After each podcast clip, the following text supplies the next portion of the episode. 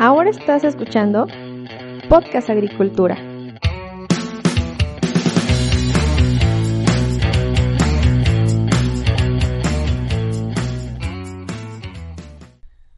Hola a todos, me da mucho gusto saludarlos nuevamente. El día de hoy vamos a hablar sobre la buferización de la fibra de coco, un concepto muy, muy utilizado en la actualidad. Pero antes de pasar a la información, quiero invitarlos a que vayan a blogagricultura.com, su blog con información agrícola, en el cual podrán encontrar información sobre tecnología e investigación agrícola, pero también sobre nutrición vegetal y agricultura en general. Además, tengo bastante información sobre estadísticas agrícolas de una gran cantidad de cultivos tanto a nivel nacional como mundial. Así que ya saben, blogagricultura.com.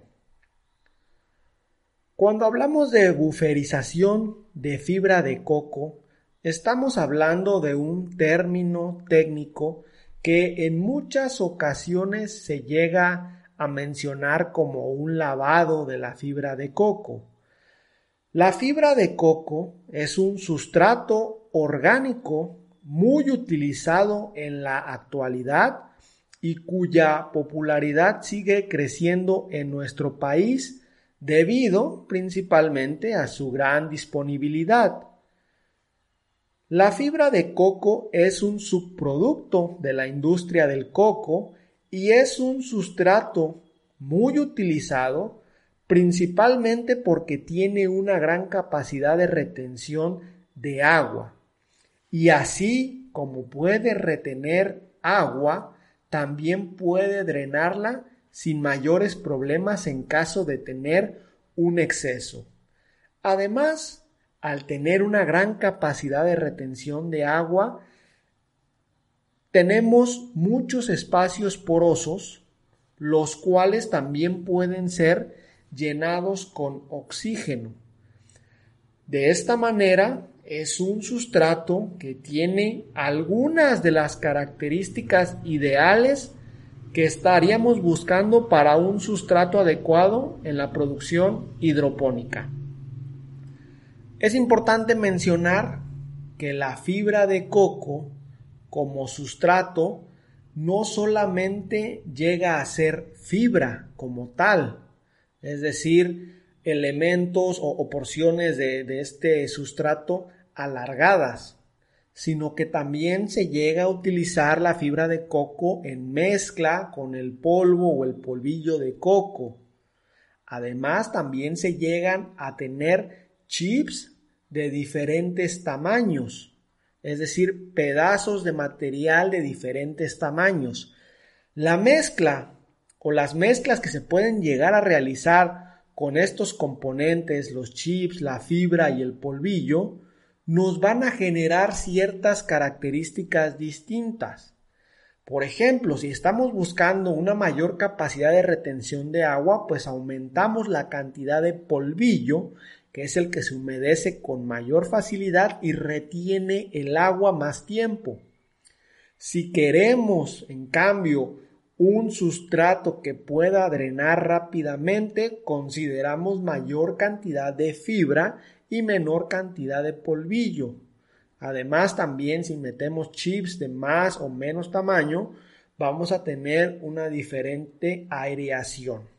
Entonces es importante al elegir este sustrato de coco entender cuál es la dinámica que vamos a estar buscando. Si queremos retener más agua es una dinámica distinta a si queremos que el agua drene rápidamente. Además de la capacidad de aireación y de la capacidad de drenaje, hay otro parámetro que es de mucha importancia a la hora de adquirir un sustrato de coco y es el contenido de sodio. Recordemos que el coco se da en áreas costeras donde las cantidades de sodio pueden llegar a ser elevadas. De hecho, pueden llegar a ser nocivas para las plantas cultivadas, por lo tanto hay que hacer un análisis o la empresa a la cual le compremos el coco, el sustrato de coco, debe de compartir con nosotros un análisis para que nosotros estemos seguros de que el contenido de sodio de ese sustrato no nos va a causar muchos problemas. En su defecto, cuando llegamos a adquirir un sustrato de coco con alto contenido en sodio, pues lo que hay que hacer es justamente la buferización del sustrato, que no es más que un pretratamiento para drenar el exceso de sodio. Entonces, cuando hablamos de buferizar la fibra de coco, estamos hablando de eliminar la mayor cantidad posible de sodio contenido en el sustrato, para lo cual vamos a buscar desplazar ese sodio con calcio, utilizando como fuente fertilizante para hacer esto el nitrato de calcio.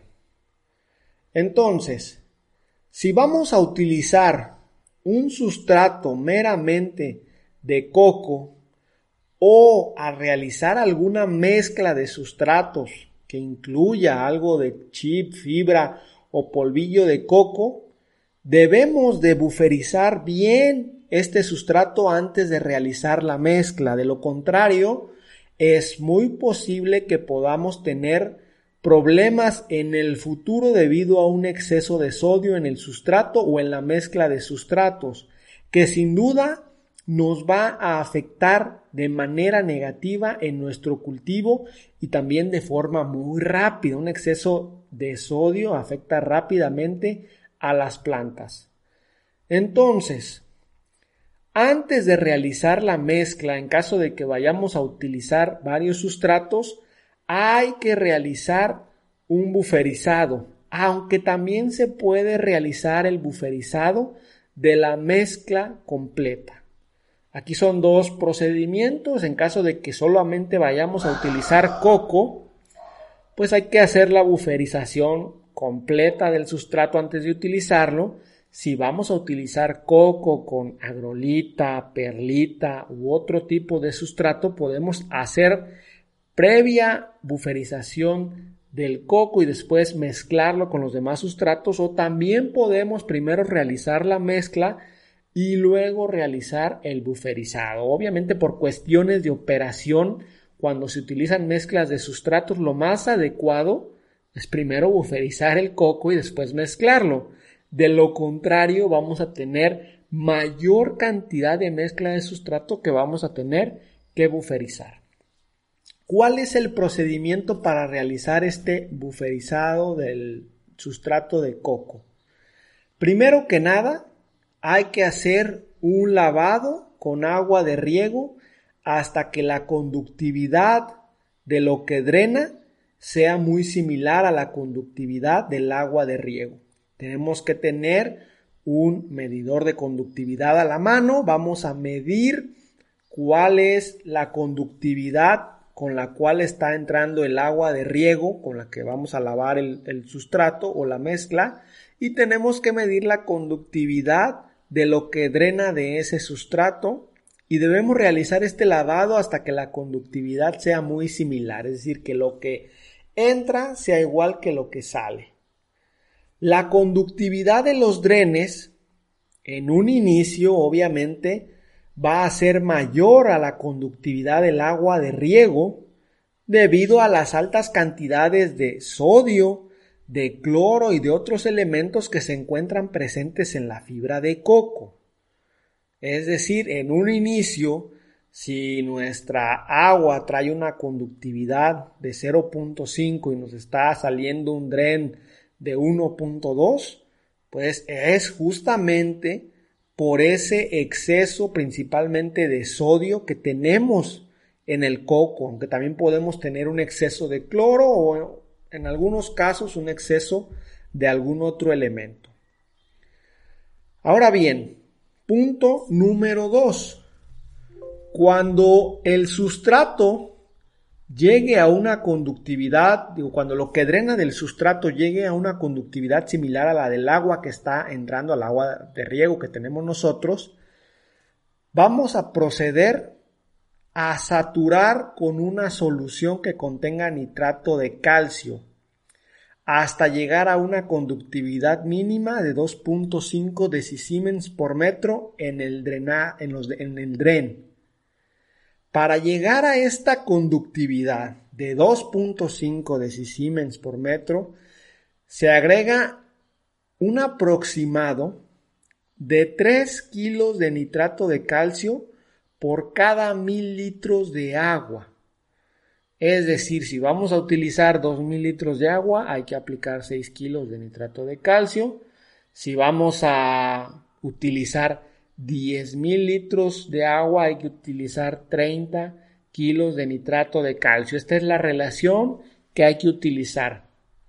Y una vez que saturamos con este fertilizante, hay que dejar 24 horas para que se dé la reacción química que nos permite desplazar el sodio contenido en, el coco y, reemplazarlo con el calcio que hemos aplicado. Es decir, esta reacción química no ocurre de manera instantánea, hay que esperar al menos un día para que el sodio pueda ser desplazado con el calcio. Una vez que hemos hecho esto, hay que realizar un segundo lavado con el agua de riego, pero hay que ajustar el pH de dicha agua a 5.8, lo cual lo podemos hacer con ácido sulfúrico.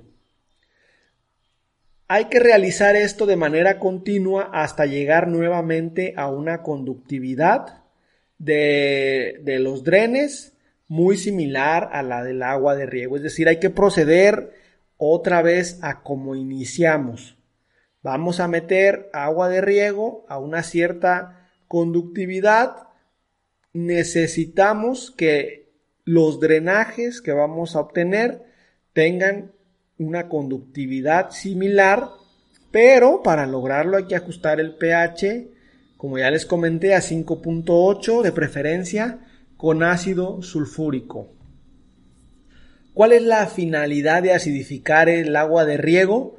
Bueno, facilitar el desplazamiento de los iones que se encuentran en exceso y al mismo tiempo acondicionar el pH del sustrato, es decir, empezar a dejarlo como realmente nos va a servir en la producción agrícola.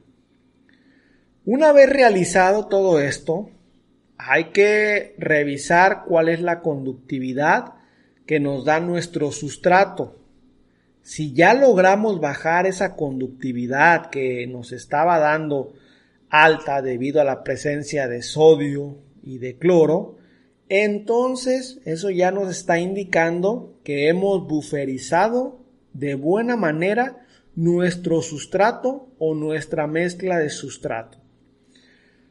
Una vez que nos damos cuenta que tenemos la misma conductividad de entrada y de salida, o no la misma, pero similar, podemos decir que ya buferizamos la fibra de coco y que entonces tenemos ese sustrato listo para su utilización.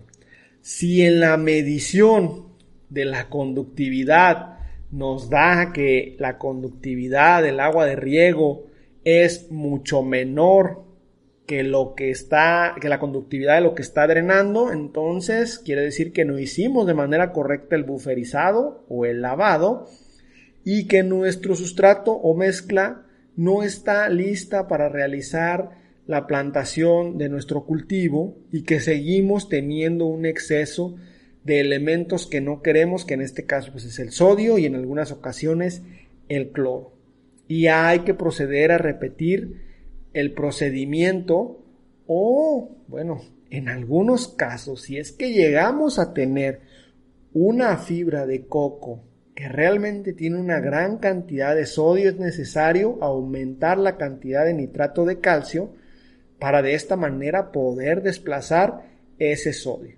Sin embargo, pues lo más adecuado es antes de comprar un sustrato que contenga coco, solicitar los análisis químicos del mismo sustrato al proveedor de forma tal que podamos garantizar que no nos vamos a enfrentar con un problema que al momento de la plantación no podamos solucionar de manera rápida. Ahora bien, la mayoría de productores de sustrato de coco, ya sea en fibra, polvillo o chip, están conscientes de esta situación y por lo tanto pues saben que tienen que vender algo que pueda con una buferización sencilla poder solventarse. De lo contrario, obviamente no seguirían vendiendo e, ese sustrato. Entonces, a manera de resumen de todo este procedimiento que les he comentado, la fibra de coco como sustrato necesita someterse a un proceso amortiguador para convertirlo en un sustrato apto para su uso agrícola. La idea es lavar el exceso de sodio y de cloro que se puede llegar a tener, pero también equilibrar el potasio. Ya les había comentado que había otros elementos, en este caso es el potasio, que se encuentra de manera natural en la fibra de coco y que en exceso puede llegar a generar un problema y el nitrato de calcio aplicado aporta el calcio necesario para equilibrar ese nivel de potasio. Entonces, este lavado o este buferizado que tiene como objetivo amortiguar esos niveles tóxicos de esos elementos, nos ayuda a poder utilizar la fibra de coco y tener todas sus ventajas y beneficios en nuestros cultivos hidropónicos. Sé que hay mucho más que podríamos hablar sobre la utilización de fibra de coco en la producción agrícola, sin embargo, hasta aquí quiero dejar este episodio mencionando solamente cuál sería el proceso de buferización de los elementos que pueden ser tóxicos para las plantas. Espero que la información haya sido de su interés. Muchísimas gracias por escucharme. Yo los espero el siguiente martes con un episodio más de Podcast Agricultura. Hasta luego.